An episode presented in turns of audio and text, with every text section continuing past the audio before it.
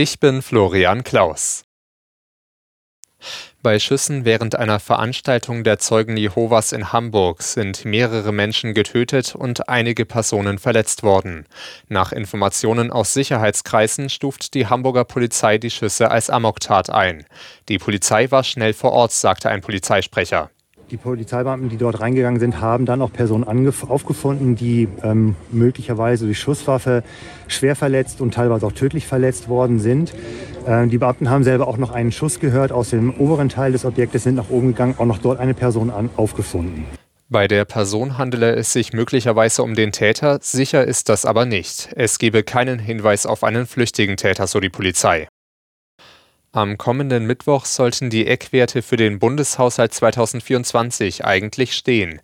Finanzminister Lindner hat die Präsentation der Etatpläne nun aber auf unbestimmte Zeit verschoben. Man werde im Kabinett noch einmal über finanzielle Realitäten sprechen müssen, sagte Lindner der deutschen Presseagentur.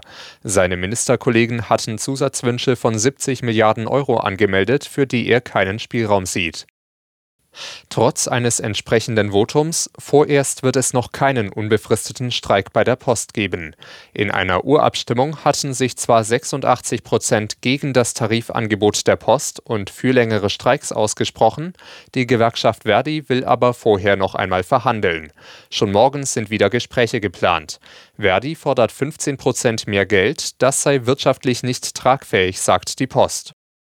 Knapp vier Wochen nach der Wiederholungswahl in Berlin haben heute Koalitionsverhandlungen zwischen CDU und SPD begonnen. Erste Ergebnisse gab es schon, dazu gehören mehr Personal für Polizei und Rettungskräfte, eine Schulbauoffensive und ein dauerhaftes 29-Euro-Ticket im Nahverkehr. Der CDU-Landesvorsitzende Wegner, der regierender Bürgermeister werden will, sagte, die Parteien hätten viele Schnittmengen festgestellt. Sieg, Unentschieden, Niederlage. Alles war dabei für die drei deutschen Vertreter in den Achtelfinalhinspielen der Fußball-Europa League. Freiburg hat bei Juventus Turin knapp mit 0 zu 1 verloren. Bereits früher am Abend erkämpfte sich Union Berlin gegen Saint-Gilloise aus Belgien ein 3 zu 3 und Leverkusen besiegte Ferencvaros Budapest mit 2 zu 0.